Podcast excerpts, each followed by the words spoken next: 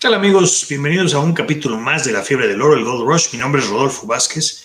Y bueno, pues vamos a hablar de lo que aconteció el domingo ahí en Lumen Field, en Seattle. Un partido que pues se pierde en la segunda mitad, iban muy bien los 49ers.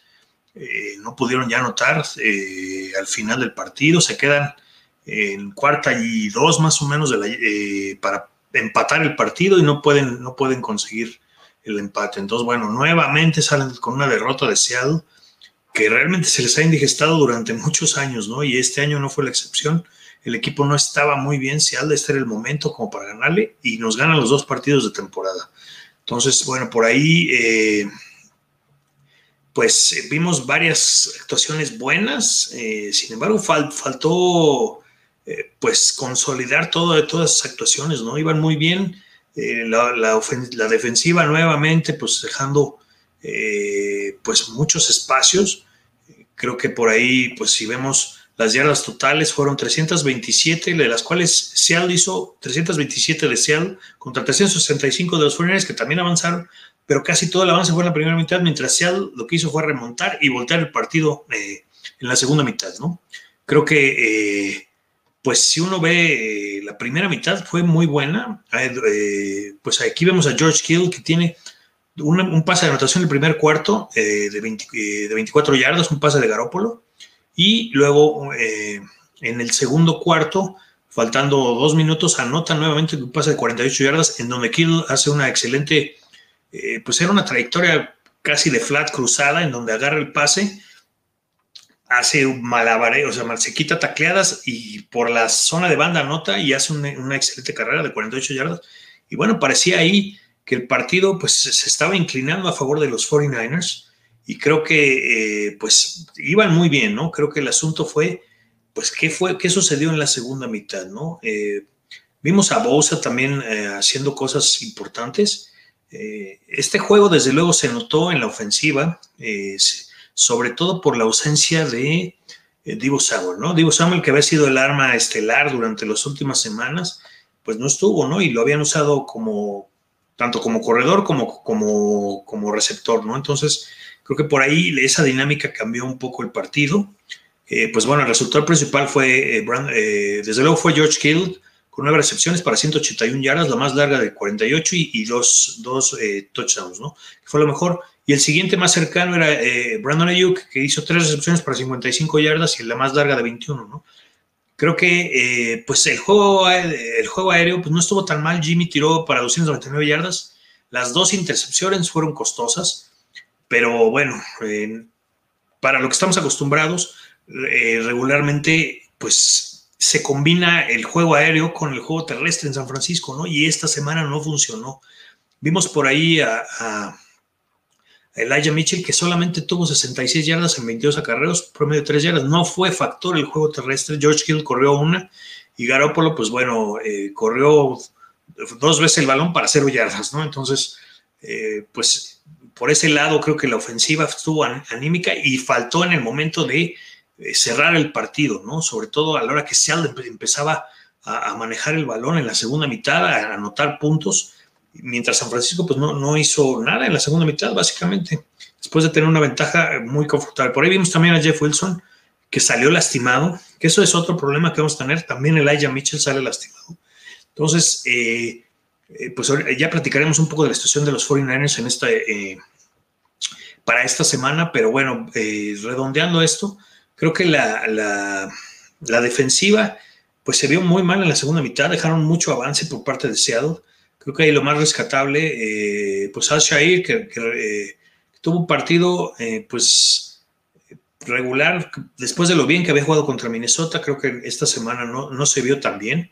creo que Bosa, pues bueno, sigue con presión, pero no ha estado llegando, no, no podemos consolidar esa, esa, esa situación al final del partido, ¿no? Entonces, creo que, bueno, es un partido definitivamente para el olvido era importante para los 49ers, sin embargo, todavía está en la posición número 7 de, en playoffs, ¿no? O sea, creo que no está tan mal el asunto. Eh, desde luego todavía tienen la posibilidad de manejar su propio destino, no necesitan ayuda en este momento, estaban en seis la semana pasada y este partido pues los iba a catapultar más. Washington gana y se pone en el lugar 6 y ahora los 49ers están en el lugar 7, pues exactamente en la raya, ¿no? No se pueden dar el lujo de perder más juegos. Eh, esta semana viene un partido complicado contra Seattle, eh, contra Cincinnati, perdón, una salida en donde Joe Burrow pues, no tuvo un buen partido la semana anterior. Eh, en donde pues, eh, fueron los Chargers ahí a, la jungla en Cincinnati, al Paul Brown Stadium, y pues dominaron, ¿no? Básicamente dominaron a, Cincinnati. Y bueno, pues Cincinnati es un equipo que puede dar un buen partido y o, de repente pues dar un partido malo, ¿no? Entonces creo que este partido es muy importante para los 49 no tanto porque es un rival de la conferencia de nacional, en ese sentido no es, no es importante, pero en el sentido que tiene que seguir ganando para poder mantener su lugar en playoffs, ¿no? Entonces, pues bueno, ¿cuáles son las claves para ese partido? Eh, desde luego, el, asunto de, correr el balón de nuevo. Eh, eh, platicábamos un poco de la situación de los corredores. Trey Sermon está en, la lista de lesionados. Jeff Wilson salió con una lesión en la rodilla, que realmente Wilson no ha sido factor este año porque no, ha estado sano, ¿no? Elijah Mitchell ha estado lastimado y se va a perder esta, semana. Aparentemente, mm, por ahí habría una pequeña posibilidad de que jugara, y, bueno, pues entonces el único corredor sano es eh, la, Michael eh, eh, James, que es el, único jugador que ahorita está, pues que puede jugar ahí y, pues es, un problema, ¿no? Nomás tener un solo corredor. Creo que Mitchell ha cargado muy bien con el peso del juego terrestre todo el año. va para las mil yardas, pero pues es complicado eh, tener un, solo corredor, ¿no? En la NFL, pues regularmente se está ahora utilizando el, sistema de dos corredores como para darle respiro, que sean de estilos diferentes, a lo mejor uno es más pesado y, para yardaje corto y el otro es más rápido, ¿no? Entonces, bueno, pues ahorita eh, vamos a ver qué sucede con la situación esta de los, de los receptores. Eh, todavía no tenemos un reporte con, respecto a la, situación de salud de Divo Samuel, que bueno, pues como, como lo comenté hace rato, es, es, un arma importante, cambia el juego completamente. Lo, usan mucho de slot y lo sacan en movimiento y le dan el valor, ¿no? Para correr. Creo que por ahí, eh, pues esa, esa, esa, arma hizo mucha falta en este partido contra Seattle. Eh, entonces, bueno, pues definitivamente tienen un poco de problemas ahí los 49ers. y bueno, pues igual que casi todos los partidos, porque hemos visto esa dinámica desde que Jimmy Garoppolo se coreback. Tienen que tener un juego terrestre sólido en donde avancen y complementarlo con el juego aéreo, ¿no? Creo que George Hill está agarrando ya su nivel. Eh, Divo Samuel estaba bien hasta antes de la lesión que, que, corrió ahí en Levi Stadium hace un par de semanas, cuando le ganan a Minnesota. Entonces, bueno, eh, Ayuk está teniendo pues como que una especie de renacimiento, ha estado jugando mejor de lo que estaba en la primera mitad de la temporada.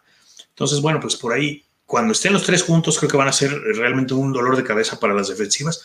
Pero mientras tanto, eh, pues hay que complementar ese juego terrestre, ¿no? Y Garópolo, a pesar de que no ha tenido una gran campaña, pues ha sido sólido.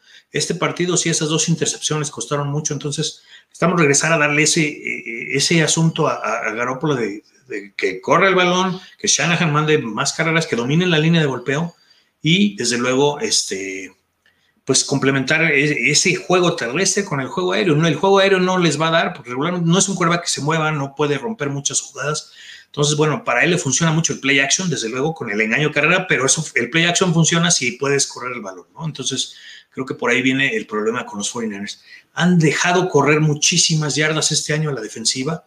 Me parece que ese es un punto de, desde la primera semana que jugaron con Detroit. Creo que la defensiva de del juego terrestre, pues no, no ha sido muy bueno, ¿no? No han podido parar las, las ofensivas.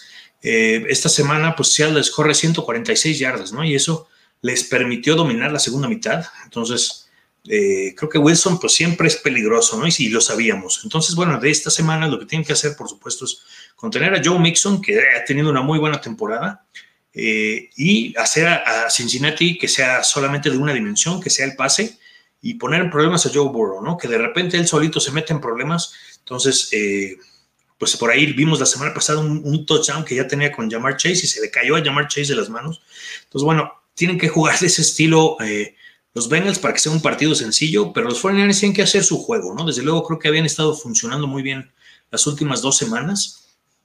Eh, pues bueno, vamos a ver qué sucede, ¿no? Es una salida complicada para, para los 49ers. Cincinnati, pues como ya lo dije, es un equipo puede jugar bien y puede jugar muy mal, ¿no? Entonces, pues ojalá esta semana jueguen muy mal para que los 49ers puedan salir eh, de Cincinnati con, con, una, con una victoria y retomar ese camino, ¿no? Que, los, eh, pues están ahí bailando en la tablita, pero creo que eh, de los equipos que están más o menos en su nivel es, es, el mejor, ¿no? A mí me parece que Washington también está empezando a jugar muy bien, entonces los 49ers se tienen que apurar, ¿no?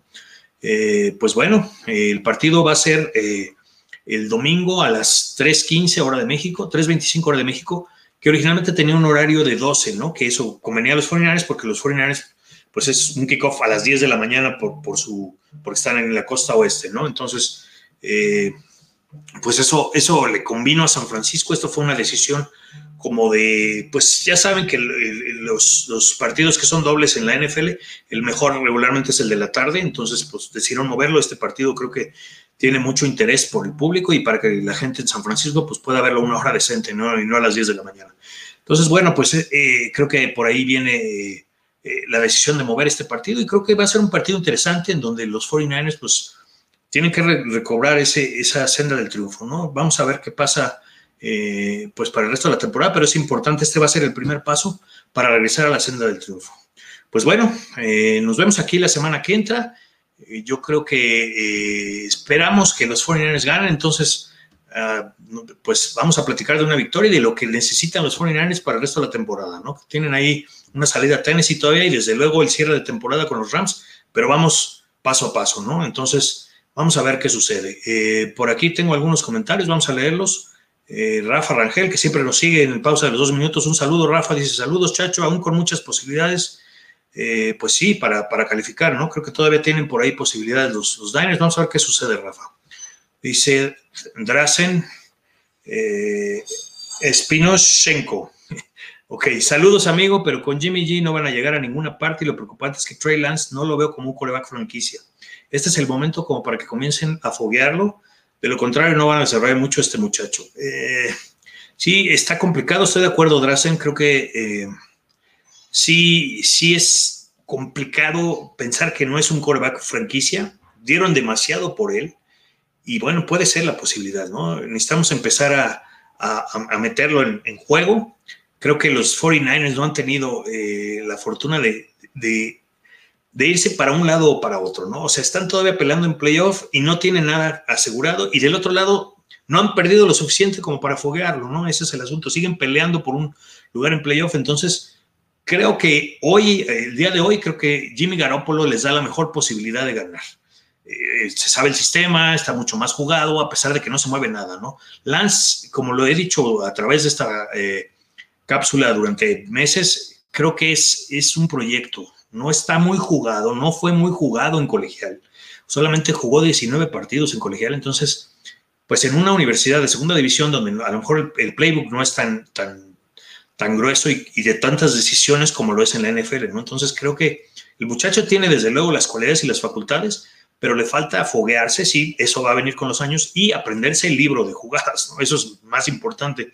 Entonces, desde luego Shanahan lo que está viendo es que Garoppolo pues puede ser el puente entre, entre esa transición en donde llegue eh, Trey Lance a ser el titular, ¿no? Entonces, bueno, eh, por aquí Rafa Rangel, que nos puso, sí, para los 49ers, y eso pues, para complementar el otro. Y Emiliano de Hoyos nos pone buenas. Pues buenas, Emiliano.